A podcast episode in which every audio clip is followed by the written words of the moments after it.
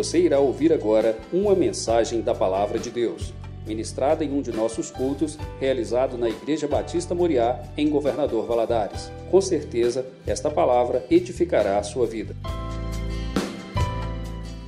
E nós estamos aí hoje, é, na nossa última aula sobre parceria entre homens e mulheres na obra do Senhor Jesus. Deus chama homens e Deus chama mulheres para realizar a sua obra.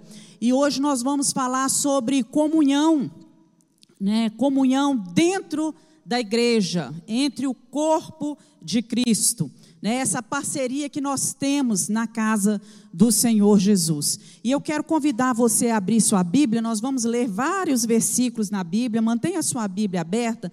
Nós vamos ler aí Filipenses capítulo 2, do versículo 1 ao 11. Eu gostaria que você acompanhasse na sua Bíblia, manejasse a sua Bíblia enquanto nós estamos, né? É uma escola dominical.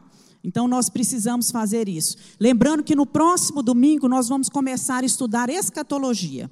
Nós teremos diversas aulas sobre escatologia, do início do arrebatamento da igreja até passando pela grande tribula, pelas bodas do Cordeiro, pela grande tribulação, né, pelo milênio, por todas as etapas até chegar nos acontecimentos finais.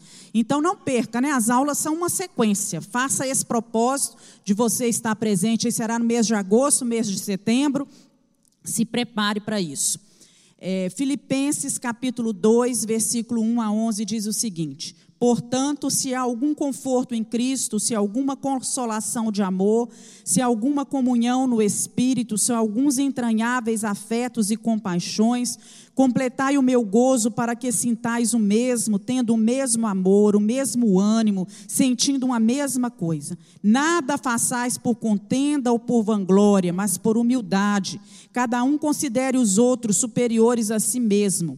Não atente atente cada um para o que é propriamente seu, mas cada qual também para o que é dos outros, de sorte que haja em vós o mesmo sentimento que houve também em Cristo Jesus que, sendo em forma de Deus, não teve por usurpação ser igual a Deus, mas aniquilou-se a si mesmo, tomando a forma de servo, fazendo-se semelhante aos homens, e achado na forma de homem, humilhou-se a si mesmo, sendo obediente até a morte morte de cruz.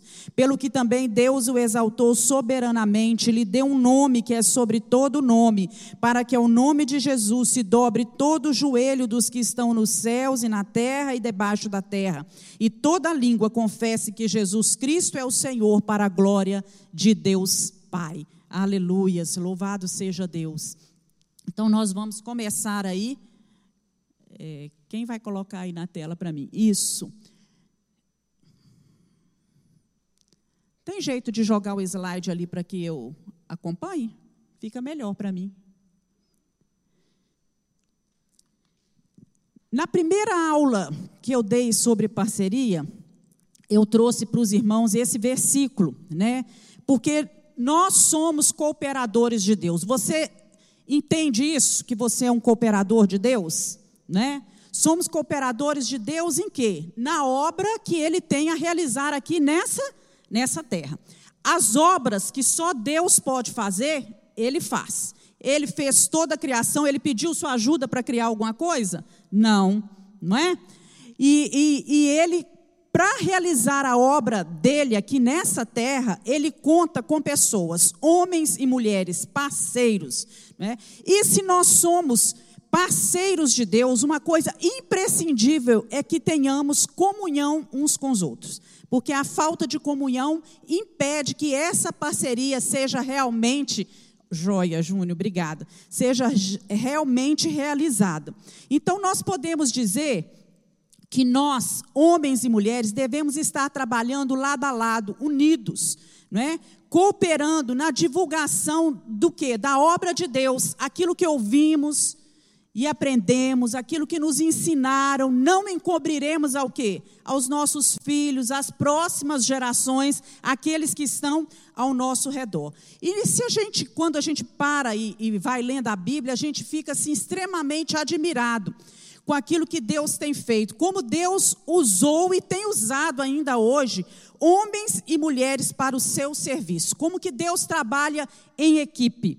Né? Como que Deus levanta grupos de pessoas para poder estar realizando a sua obra. E na Bíblia a gente encontra, nós vimos aí no decorrer desses meses, né, exemplos tanto positivos como negativos. O fato é que 1 Coríntios 10, 11 diz o seguinte: que foram escritos para advertência nossa que tudo quanto foi escrito no passado, lá em Romanos 15, 4 diz isso, tudo quanto foi escrito no passado foi para nos ensinar, de forma né, que por meio da perseverança e do bom ânimo nós mantenhamos a nossa esperança. Então, tudo que está registrado aqui na Bíblia, meus irmãos, é para nos ensinar alguma coisa. As igrejas que Deus levanta nessa terra. Aí nós poderíamos citar a igreja, é, denominações, né, as igrejas batistas, presbiterianas, metodistas, assembleia. Podemos citar a igreja universal e também a igreja, eu como corpo de Cristo. Ele nos levanta para nos ajudar as pessoas que estão ao nosso redor. Essa igreja, a Igreja Batista Moriá, ela foi criada com essa intenção de proclamar o evangelho da salvação e de ajudar a discipular as pessoas que aqui entram, a buscar que as pessoas busquem compreensão para o sentido da vida, né? aquilo que realmente é, elas precisam saber e conhecer da palavra de Deus, ensinar a palavra e ensinar as pessoas a viver em comunhão com Deus e com o com o próximo. Então a igreja, ela ajuda as pessoas a enfrentar os problemas, a enfrentar com coragem, com perseverança, com esperança, os momentos difíceis, a enfrentar a tristeza, a enfrentar a doença, a enfrentar a perda de um ente querido, os acidentes que às vezes ocorrem, enfrentar a morte, não é? Então, a igreja também foi levantada por Deus para celebrar com os outros os momentos de vitória, os momentos de alegria, compartilhar esses momentos. E para isso precisa haver o quê? Comunhão. Precisa haver comunhão. Porque essa comunhão uns com os outros, ela vai produzir unidade. E essa unidade é o que vai aperfeiçoar os diversos aspectos da nossa vida. Cristo, ele tem prazer na comunhão. E por isso ele vai atuar nisso, nesse contexto dentro da igreja. Então, muitos enxergam a comunhão com o corpo de Cristo como espécie de, de um termômetro é, espiritual, um termômetro do nosso relacionamento com Deus. Vocês se lembram que no Antigo Testamento, é, a prática da entrega do dízimo, ela, ele era um, um termômetro espiritual para ver se o povo estava realmente servindo e adorando a Deus. Quando o povo se afastava de Deus, quando o povo começava a servir outros deuses, dar mais valor às coisas do mundo do que às coisas espirituais, primeira coisa que eles faziam era abandonar a prática de dízimo. Por quê? Né? Servia como um termômetro que determinava né, o coração, onde estava realmente o coração daquele povo. E ainda hoje é assim. Então, nós sabemos que aqueles que são dizimistas fiéis, que buscam a Deus de verdade e tudo, isso serve como um termômetro espiritual para ver como é que está a vida dele com Deus. E também a nossa vida de comunhão, né, com os irmãos, nosso relacionamento com os outros. Se nós temos, se nós conseguimos manter comunhão com uma igreja local, temos prazer, como o salmista diz, alegrei-me quando me disseram, vamos à casa do Senhor, né? Senhor, eu encontrei alegria nos teus altares. O pardal encontrou casa, mas eu encontrei os altares, a presença do Senhor. Então, isso significa que essa pessoa, ela tem buscado também um relacionamento verdadeiro com Deus, né? Agora, aqueles que têm dificuldade de entender isso, que essa comunhão é importante, que essa presença na casa de Deus é importante, com certeza, meus irmãos, o relacionamento dele com Deus também fica afetado. Então, a nossa comunhão, ela precisa ser com Deus e precisa ser também na horizontal, com os nossos irmãos. Nós vivemos dias hoje onde os relacionamentos têm se tornado cada vez mais superficiais. É mais fácil nessa era da tecnologia, na maioria das vezes, né, nós nos afastarmos de quem está perto e nos ligarmos a quem está longe. Por causa de quê? De um aparelhinho que nós temos na nossa mão, que se chama telefone celular. Nós vivemos conectados com o mundo. E às vezes isso nos afasta de quem está perto. Haja vista aí tantas campanhas para que os pais né, deixem os celulares né, e, e tenham momentos com os filhos, porque muitas vezes passa num parquinho para você ver. Né, os pais estão sentados, né, os filhos às vezes brincando, às vezes os pais, as mães, as babás, todo mundo no celular. Entra num restaurante, numa mesma mesa as pessoas sentadas. O que que acontece no mundo de hoje? Cada qual no seu celular. É assustador. Você entra num aeroporto, você vê assim centenas de pessoas, todo mundo com o celular na mão, né? E todo mundo afastado um do outro daquele que está próximo. E isso também né, essa, essa era da tecnologia, isso tem também é, é, afetado essa comunhão com a igreja de Cristo e nos impossibilitado muitas vezes de criar laços, de termos experiências afetivas e de qualidade. Lá na igreja primitiva, no capítulo 2 do livro de Atos, nós percebemos que uma igreja saudável é aquela que cresce em três sentidos para cima, em adoração a Deus, uma igreja que louva, uma igreja que ora, que busca o Senhor, uma igreja que cresce para dentro, em comunhão uns com os outros, e uma igreja que cresce para fora. Isso quer dizer o quê? Cresce em evangelização, em se preocupar com aquele que está lá fora, sem salvação e que precisa ter um encontro verdadeiro com o Senhor. Agora, esse crescimento tríplice ele só é possível através de uma comunhão verdadeira dentro da igreja. Então nós precisamos entender que isso é importante. Vejamos aí, o que é comunhão? Então eu trouxe ali, se você for buscar no dicionário, comunhão é a união de várias pessoas em torno de ideias, de crenças. É um compartilhamento comum a participação em algo é compartilhar o que somos e o que temos com o nosso próximo. E uma das reclamações mais frequentes dentro de uma igreja é a falta de amizade sincera, de amor verdadeiro, de um relacionamento profundo. Muita gente entra na igreja durante anos e não conhece ninguém, não tem relacionamento com ninguém, não tem amizade com ninguém. Na verdade, nós podemos ter uma excelente estrutura eclesiástica, podemos ter uma boa doutrina dentro da igreja, um bom louvor, programações excelentes, mas a maior necessidade do ser humano, do homem em geral, é de ser amado, de ser aceito, de ser acolhido, reconhecido, valorizado. E a igreja precisa exercer esse papel confiado a ela de acolher as pessoas, de valorizar as pessoas. Entenda bem, irmãos, quando eu falo a igreja precisa fazer, fazer isso, não são as paredes, porque parede não vai fazer isso, banco não vai fazer isso. Quem vai acolher gente, quem vai valorizar gente, quem vai aceitar gente, amar pessoas, somos nós.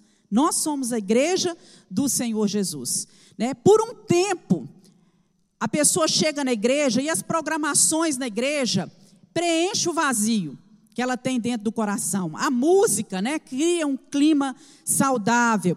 Trabalhar, participar das programações da igreja é, é bom, dá a sensação inicial, né, quando a gente chega, é isso mesmo que eu preciso. Mas com o passar do tempo, as pessoas vão ficando frustradas com a superficialidade afetiva com ausência de amizades sinceras e profundas. E igreja é lugar para isso, para a gente fazer bons amigos, amigos sinceros, amizades profundas. É, há um caso, eu já até citei numa outra mensagem minha, e eu acho isso assim fantástico. Ele ocorreu em 1995, foi o início, né? É, um caso de dois bebês gêmeos prematuros que inicialmente, né, ao nascerem com sérias dificuldades, foram colocadas em incubadoras diferentes. E todos achavam que o bebezinho menor ele não sobreviveria, né, por causa do estado que ele estava muito crítico. E assim, numa noite em que eles imaginaram que aquele bebê morreria, uma enfermeira, esse caso é divulgado na internet, você pode procurar, que tem ele lá, é fato verídico. Ela pediu autorização aos pais para colocar o, o, bebezinho maior na mesma incubadora. Irmãos, isso foi há quase 30 anos atrás, né?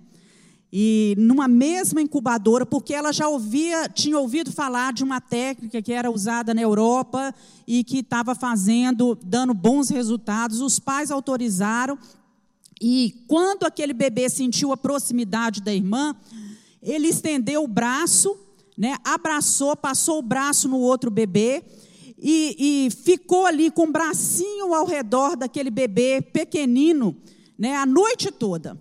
Todos dois estavam ligados, as duas crianças, né, em tubos, é, nos braços, nas narinas, e ficaram ali juntinhas, e isso fez realmente a diferença.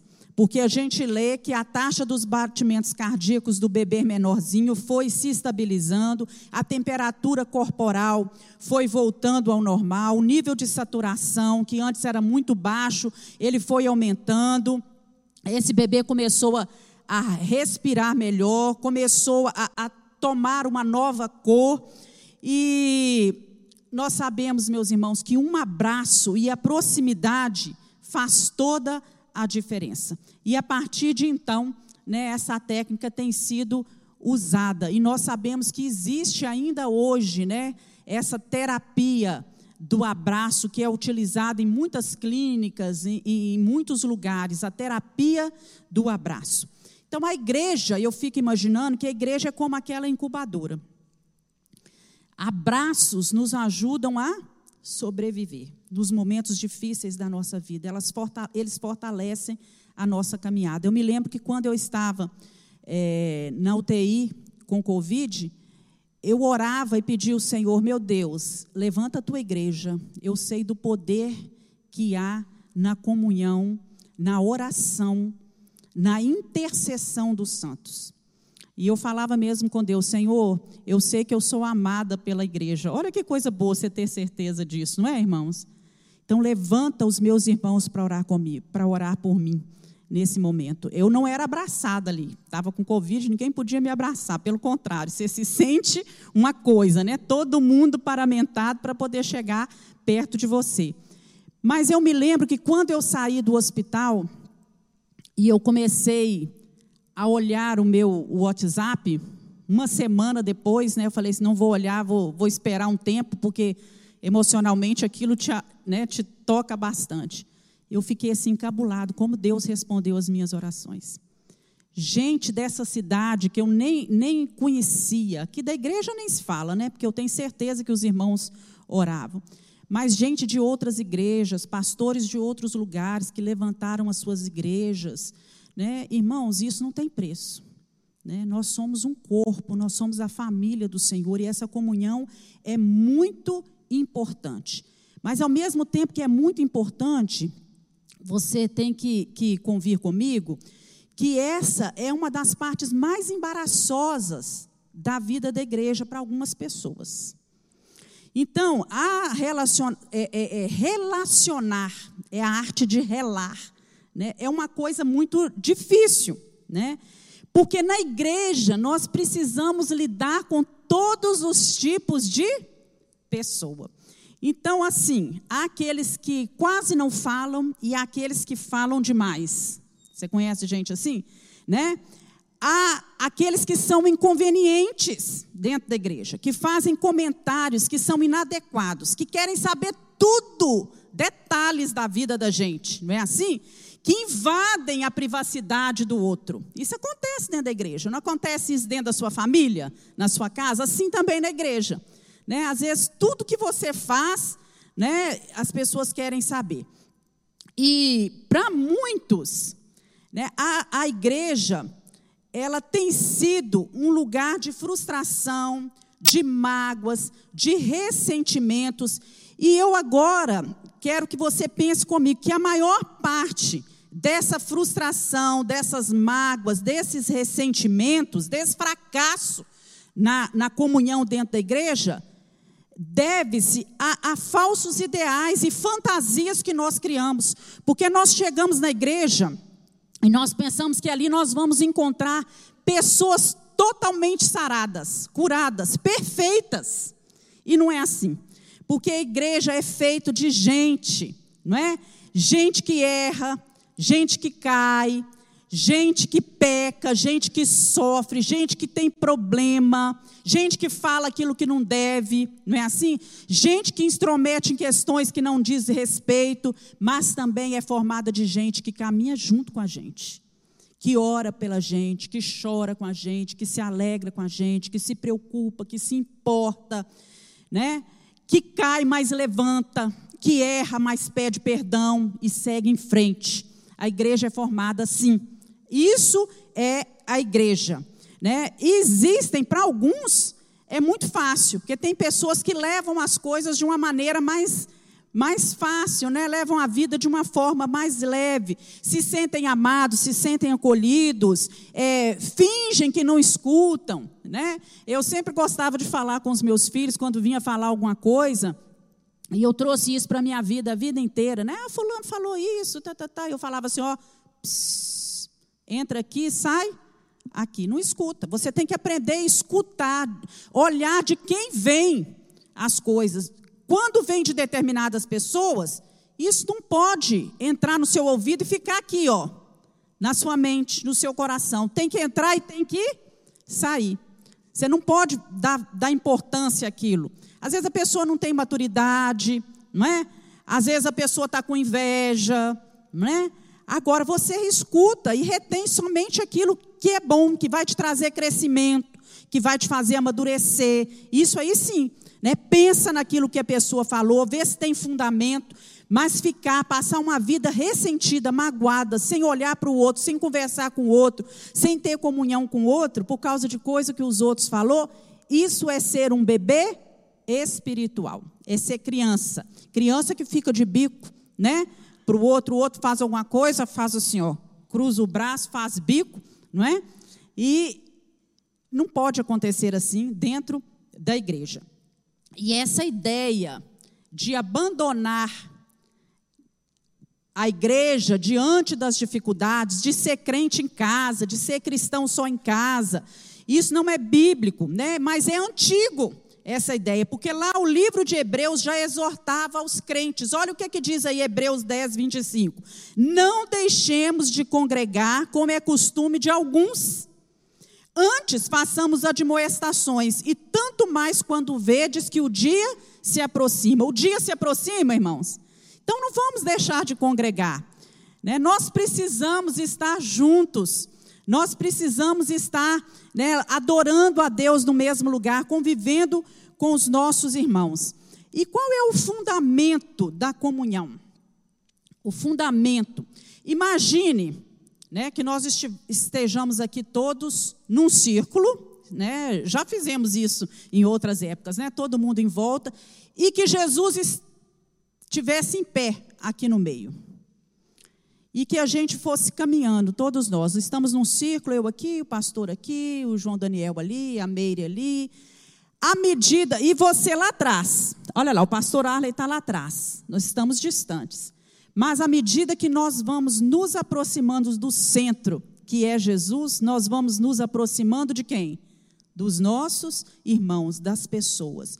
Então, a comunhão com Cristo, guarda isso, é a fonte da comunhão com os irmãos. Quanto mais eu me aproximo de Jesus, mais eu me aproximo das pessoas. Né? O fundamento da comunhão né, é, se encontra, na, da comunhão com as pessoas, se encontra na comunhão que nós temos com o Pai e que temos com Jesus. 1 João 1, 3 e 4 diz isso.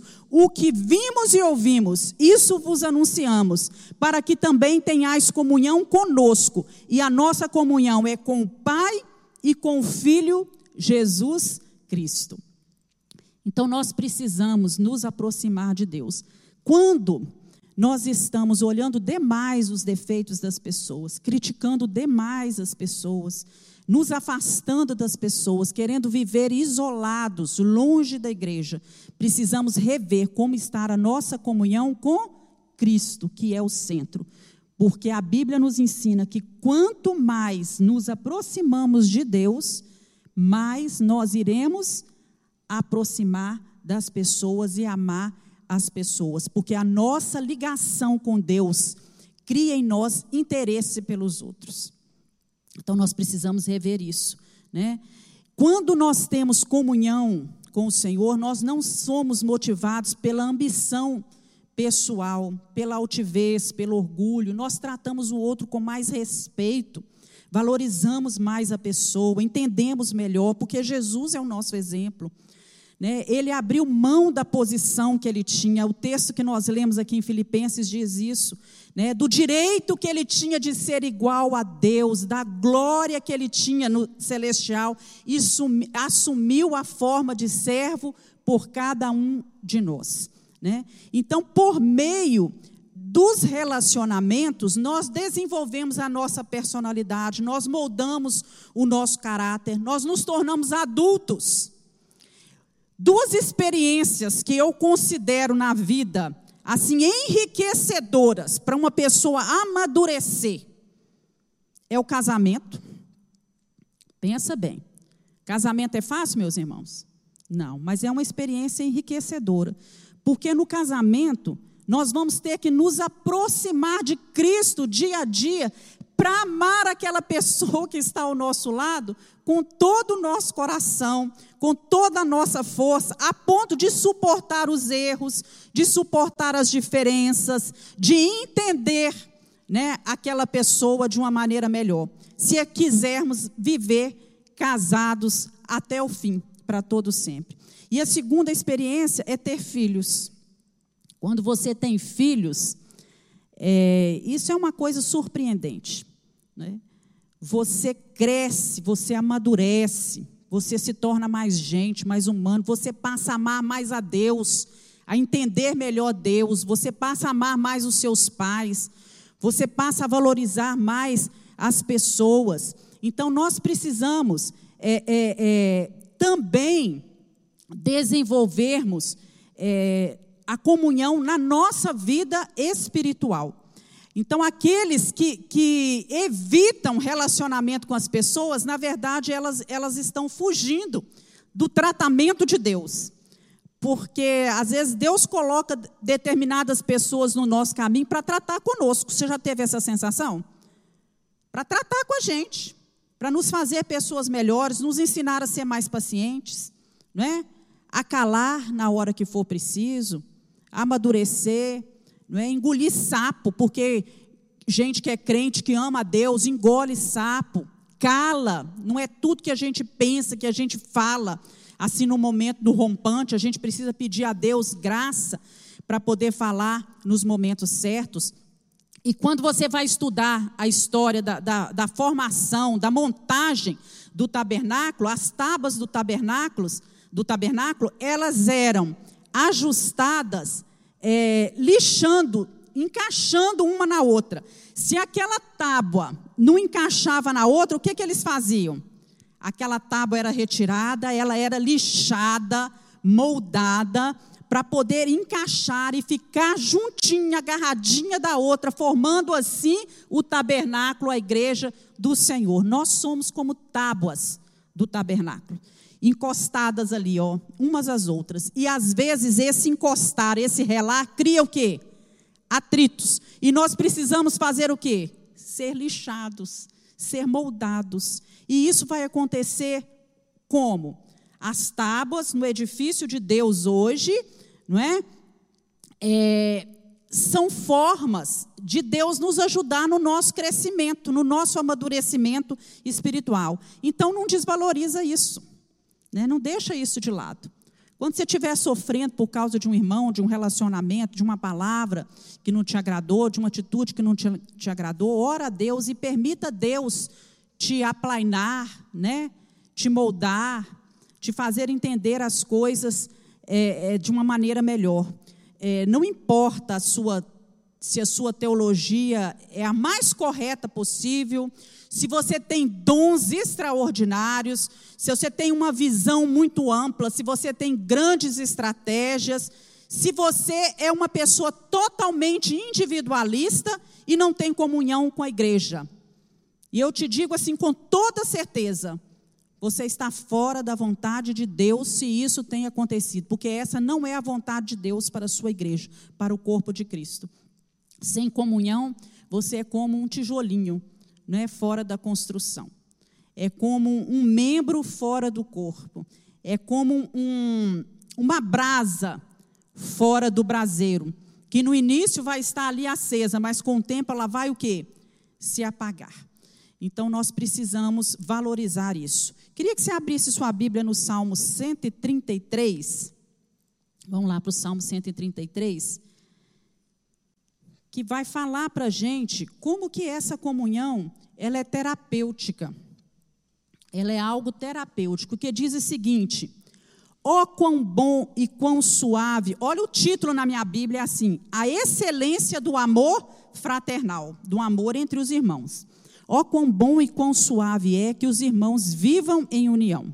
É como óleo precioso sobre a cabeça, que desce sobre a barba, que desce a barba de Arão, que desce a orla dos seus vestidos.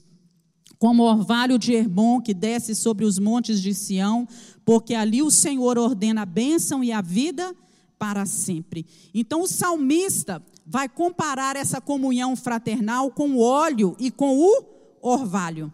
Ele faz essas duas comparações. O o óleo, ele tem um simbolismo muito rico, tanto no Antigo como no Novo Testamento. Né? Ele tinha três utilidades. Ele era usado como cosmético, ainda hoje é, né? como remédio e como símbolo espiritual da unção, da presença, da graça de Deus. E ele ainda hoje tem essa tríplice função. E a comunhão fraternal traz para a gente beleza nos relacionamentos, vai produzir alívio nos momentos de dor em que estamos doentes emocionalmente e é também instru instrumento de cura, seja emocional e seja espiritual. Já o orvalho é uma figura muito importante também que foi usada aí pelo, pelo salmista. E ele tem várias características interessantes. Primeiro, o orvalho cai todas as noites. Todos os dias cai o orvalho. Não é? e, e a sua, querendo dizer que a ação dele é contínua. Assim também deve ser a nossa união contínua. O orvalho cai silenciosamente, diferente da chuva. O orvalho não é precedido por trovões nem por relâmpagos. Né? Ele vem sem alarde. Né? Assim deve ser a nossa comunhão fraternal. Agir de forma terapêutica sem causar barulho, sem causar estrondos né, na vida das pessoas. O orvalho, meus irmãos, ele cai durante a noite, ele não cai durante o dia, ele cai durante a noite, ou seja, nas horas mais escuras da vida. Quando nós atravessamos os vales mais sombrios, os vales da dor, é que essa ação benéfica da amizade, da comunhão, desce sobre a nossa vida como um orvalho que tem poder de restaurar, de curar. Né? E o orvalho traz esse renovo, traz esse refrigério para as plantas todas, né? depois de um, de um calor muito grande. Então, nós podemos entender que, que essa comunhão fraterna, ela tem esse poder de refrigerar a alma, de renovar o ânimo, depois dos momentos difíceis, das provas duras que enfrentamos, e durante toda a nossa caminhada cristã. Vamos dar uma definição aqui desse termo comunhão. O que, é que significa comunhão? A palavra comunhão, né, no grego, aí no Novo Testamento, significa koinonia, é participação, partilha se refere aos interesses mútuos entre os me membros de uma comunidade.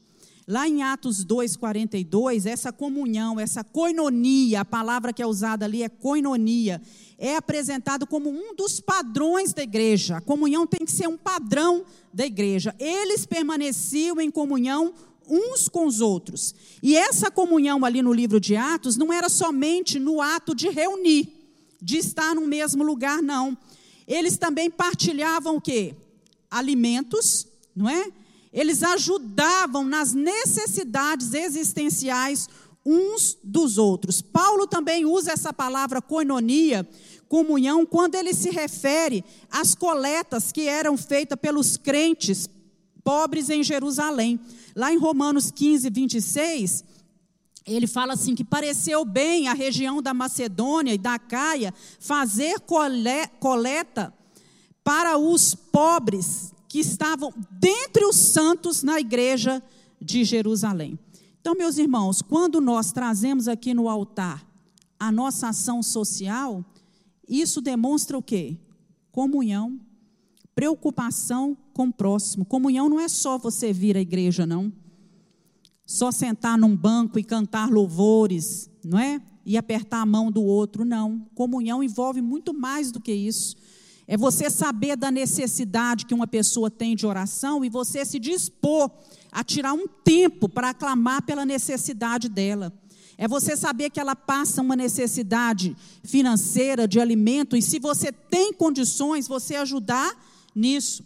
Lá na igreja primitiva, eles se dedicavam tempo para orar, para estudar a palavra, para compartilhar experiências, para tomar a ceia juntas, juntos né? O culto de ceia é o culto de, de comunhão, onde nós estamos ali, estamos dizendo para Deus: Deus, nós entendemos o que é a tua igreja. Isso aqui é uma reunião de amor. Eu amo essas pessoas que estão aqui. Né? Eu tenho prazer em estar junto com elas, em servir a Deus com elas no mesmo lugar. Comunhão envolve cooperar na obra do Senhor, propagar a palavra do Senhor junto, compartilhar as alegrias e os aspectos da nossa vida no nosso dia a dia. Abre sua Bíblia em Hebreus 13, 16. Vá lá para o livro de Hebreus, que diz o seguinte: Hebreus capítulo 13, versículo 16. Não se esqueçam de fazer o bem e de repartir com os outros o que vocês têm, pois tais sacrifícios agradam a Deus.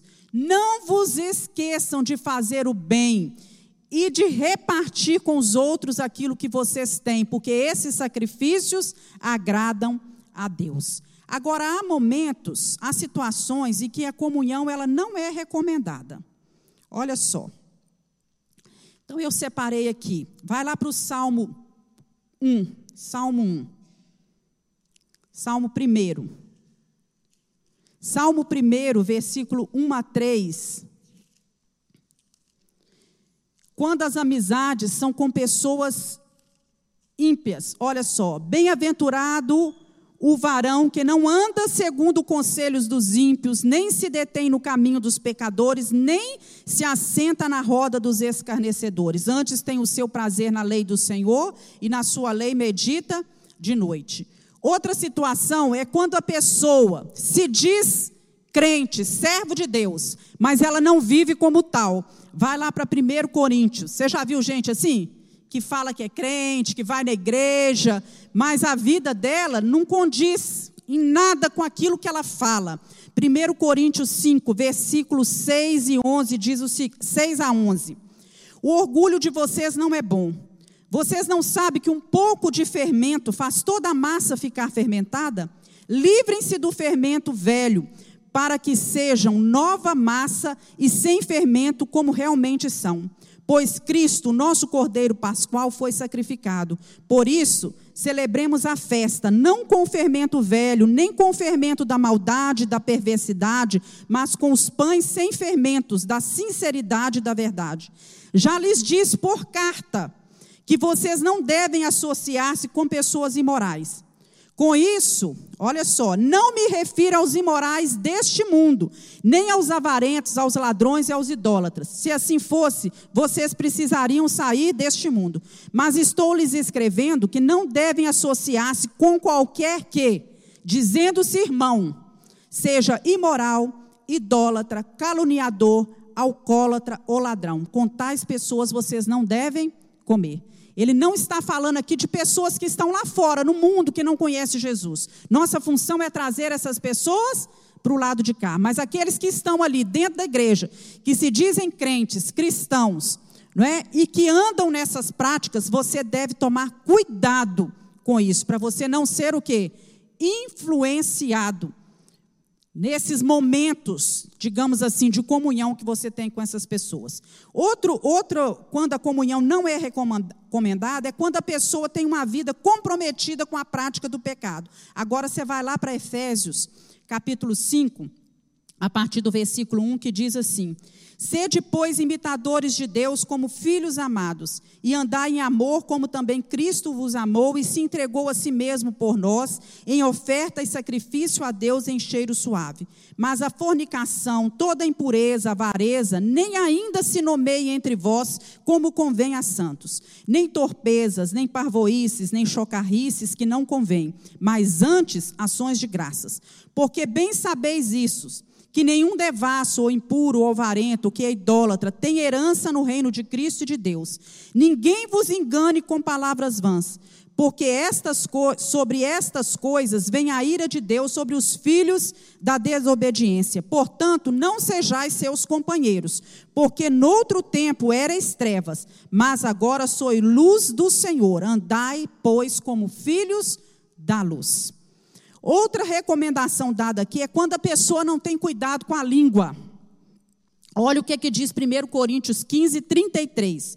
Não se deixe enganar. As más companhias corrompem os bons costumes. Lá em Provérbios 20, 19, olha que coisa impressionante. O que, é que diz Provérbios 20, 19? Quem vive contando casos não guarda segredo, por isso evite quem fala demais. Certo? Então, são recomendações, conselhos que a Bíblia dá para a gente. Evite quem fale demais. E também, meus irmãos, quando a pessoa é semeadora de contenda.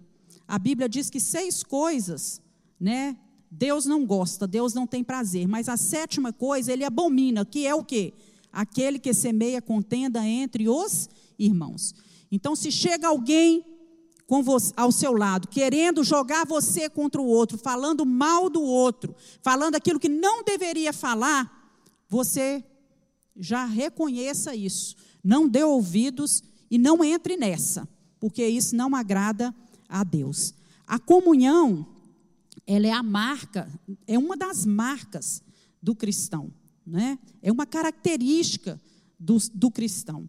E o que, que atrapalha essa comunhão? Uma coisa que eu vejo que atrapalha muito é a autossuficiência dentro da igreja. Isso pode levar as pessoas a viverem distante umas das outras, né? a, a agirem indolentemente. Né? Eu me basto, né? eu sou suficiente, não é só eu e a minha família, nada mais. Outra coisa é a amargura, quando a pessoa vive amargurada. Você já conviveu com gente assim, que vive amargurado? Uma pessoa amargurada, ela trata as pessoas ao seu redor com hostilidade. Então a amargura, não é? Ela, ela, ela é raiz de muitos males dentro de nós. O orgulho também ferido também atrapalha a comunhão. A pessoa, quando está com orgulho ferido, tem dificuldade de estabelecer vínculos. E também as chamadas panelinhas dentro da igreja. Você sabia que na igreja de Corinto havia panelinha? E que Paulo adverte quanto a isso? Né? Panelinhas dentro da igreja é quando a igreja, infelizmente, é dividida em grupinhos. E esses grupinhos têm preferência por uns em detrimento aos outros. Não permitem que outros entrem, vivem só ali. Vai chegar um, um, chega uma reunião. É, um, um determinado lugar onde está, vamos supor, uma reunião de mulheres, né? aquele grupinho vai sempre sentar junto. E às vezes tem tanta gente ali que está precisando de acolhimento, que está chegando agora, que está precisando ser abraçado, ser amado, ser conhecido, ser valorizado. Então nós temos que, como igreja, atentar para essas coisas. Né? Quem é determinada pessoa? É, será que eu posso abraçar essa pessoa? Será que eu posso acolher essa pessoa? A igreja é um corpo, meus irmãos. Nós somos um corpo e todas as pessoas são importantes. E três coisas são importantes dentro da igreja: unidade, quer dizer, são diversos membros, muitos membros, mas o corpo está todo ligado a uma só cabeça, que é quem? Cristo. Então precisa haver unidade. O meu pé não pode sobreviver sem a minha perna, não é? E assim vai, o nosso corpo é todo encaixado. Diversidade. Nós somos diferentes, totalmente diferentes uns dos outros, mas nós pertencemos ao mesmo corpo. Então nós temos que aceitar a pessoa nas suas diversidades. E mutualidade. Essa palavra mutualidade vem da raiz mutus. É a qualidade daquilo que é mútuo, daquilo que é recíproco. E no Novo Testamento, nós temos muitos imperativos. Imperativo é aquilo que é uma ordem, não é? Que não deixa margem para a gente falar assim, ah, se, né? Ou talvez, não, é uma ordem. Então, mutualidade é um estilo de vida que deve estar afinado com esses mandamentos do Novo Testamento. Mandamentos não são só os dez mandamentos, nós temos muitos outros mandamentos na Bíblia. E, e são mandamentos a respeito das coisas que os cristãos fazem ou deixam ou evitam fazer em relação aos outros, para expressar o seu amor e a unidade. E eu trouxe alguns mandamentos, eu queria ler com vocês. Nós vamos ler juntos. Olha só, e são apenas alguns. Não sei se vocês conseguem ler daí. A turma aqui da frente consegue, né? Lá de trás também tem a televisão. Vamos lá. Amem-se uns aos outros. Aceitem-se uns aos outros. Saúdem-se uns aos outros. O que é saudar? Quando você passa pelas pessoas dentro da igreja, você tem que cumprimentar as pessoas? Tem né? Cumprimentar as pessoas. Suje... Cuidai uns dos outros. Sujeitem-se uns aos outros. Suportem-se uns aos outros. E aqui é de dar suporte, de ajudar as pessoas. Deixem de julgar uns aos outros. Não se queixem. Oh, coisa séria e difícil, né? Não se queixem uns dos outros. Não falem mal uns dos outros. Não mordam e devorem uns aos outros. Você acredita que na igreja existia isso? Claro.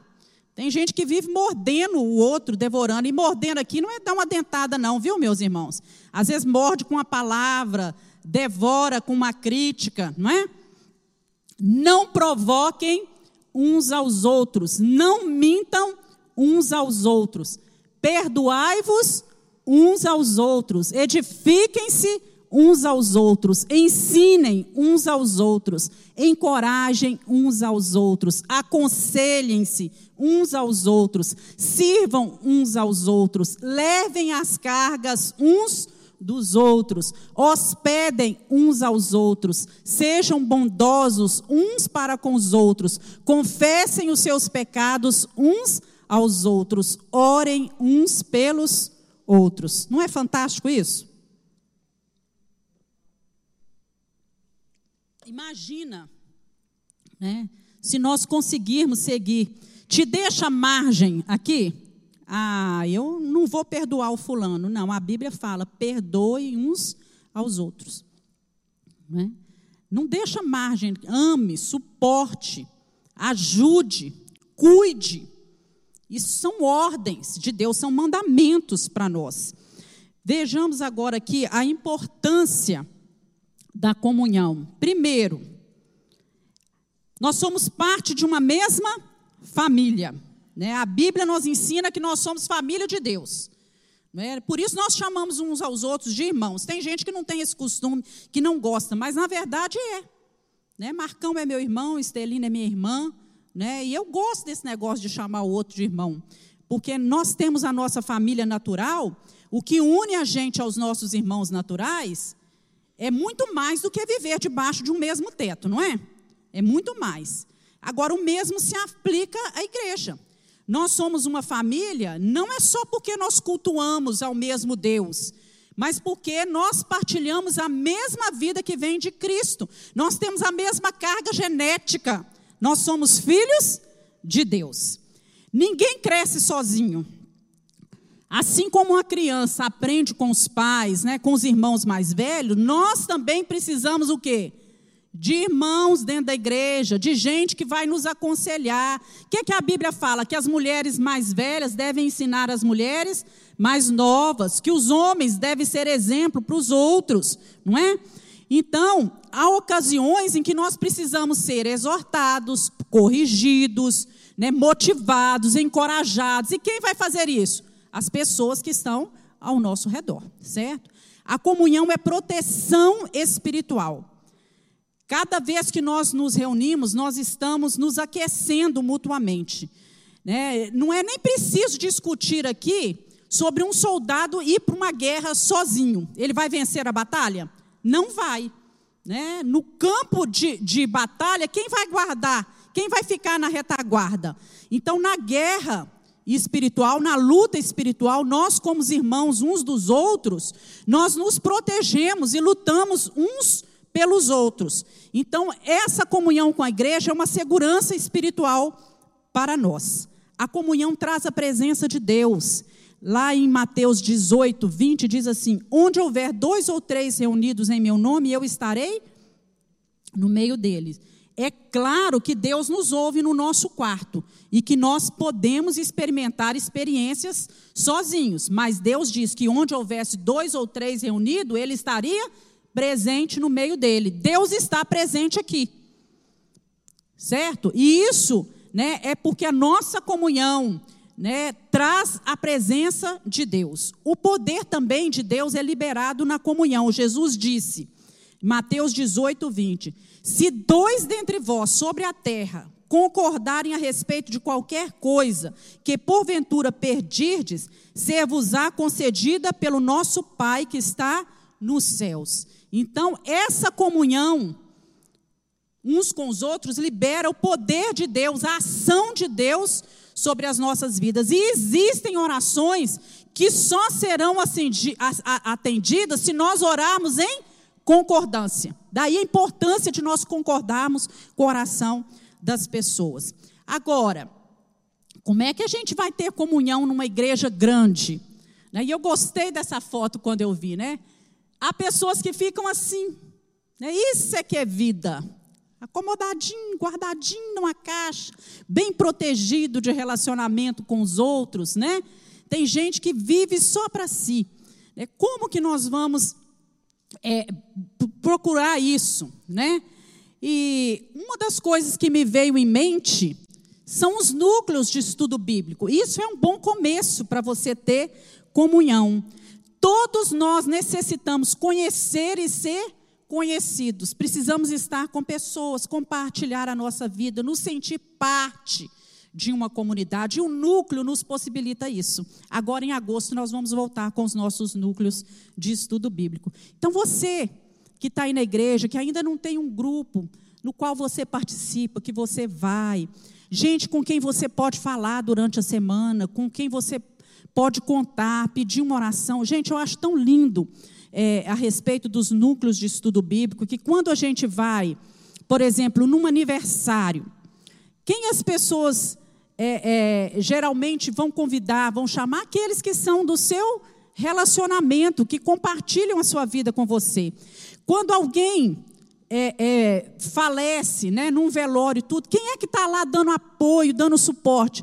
Os amigos, os irmãos chegados, amizades verdadeiras que foram feitas aonde? Nos núcleos de estudo bíblico. Eu creio que muitos aqui já passaram por essa experiência. Né? Nos núcleos nós servimos uns aos outros, nós conhecemos uns aos outros e, e, e participamos da vida uns dos outros. Portanto, fica aí a palavra. Né? Envolva-se, envolva-se na igreja do Senhor, procure ter amizades, né? procure mudar o seu jeito de ser. Muitas vezes nós não nos envolvemos porque é culpa nossa. Nós somos fechados demais. Chegamos, o culto já começou, já saímos, vamos embora.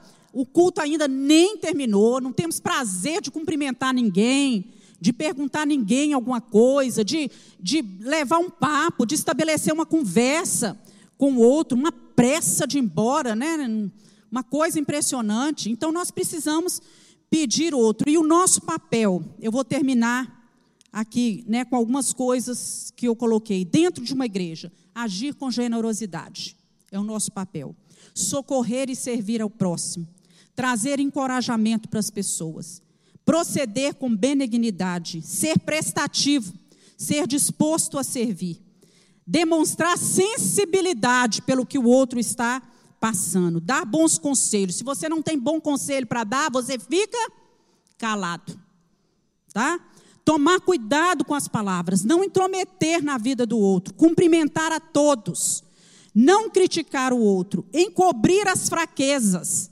Não é você ficar sabendo uma fraqueza de um problema do irmão, não é sair contando para todo mundo, não. Não é?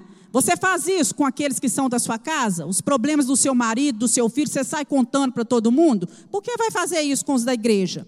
Sorria mais para as pessoas.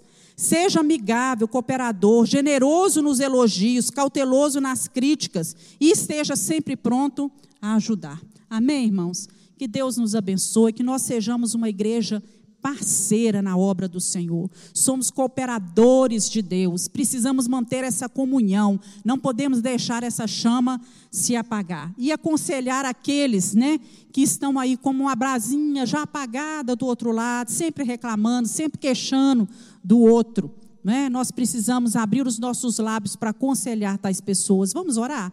Queria convidar você a se colocar de pé. Se você está do lado de alguém aí, né? Dá a mão a essa pessoa, vamos orar juntos. É, vamos pedir ao Senhor que nos abençoe, como igreja do Senhor, como irmãos em Cristo. Peça a Deus que edifique essa vida.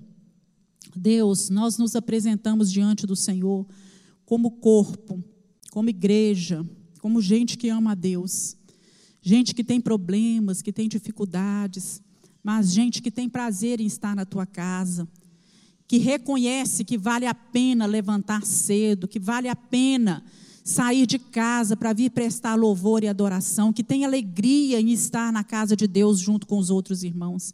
Senhor, cria em nós esse sentimento mútuo, que possamos amar verdadeiramente ao nosso irmão, olhar para o nosso irmão com carinho, com amor, com paciência, com longanimidade. Senhor, Vá mudando, vai trabalhando no nosso jeito de ser. Às vezes nós olhamos tanto para o outro e esquecemos de olhar como nós somos. Nos ajuda a tirar a trave que está no nosso olho, antes de ficar olhando aquilo que está na vida do nosso irmão. Senhor, fortalece cada um que está aqui. Senhor, tem misericórdia de nós. Nos ajuda a sermos maduros, a crescer na comunhão a não olhar para o outro e ficar sempre apontando os defeitos do outro, mas aceitar o outro, aceitar que ele está em obras, que ele está sendo tratado, que está sendo moldado, aplainado pelo Senhor Jesus. Essa é a nossa oração nesta manhã, em nome de Jesus. Amém. Deus abençoe você.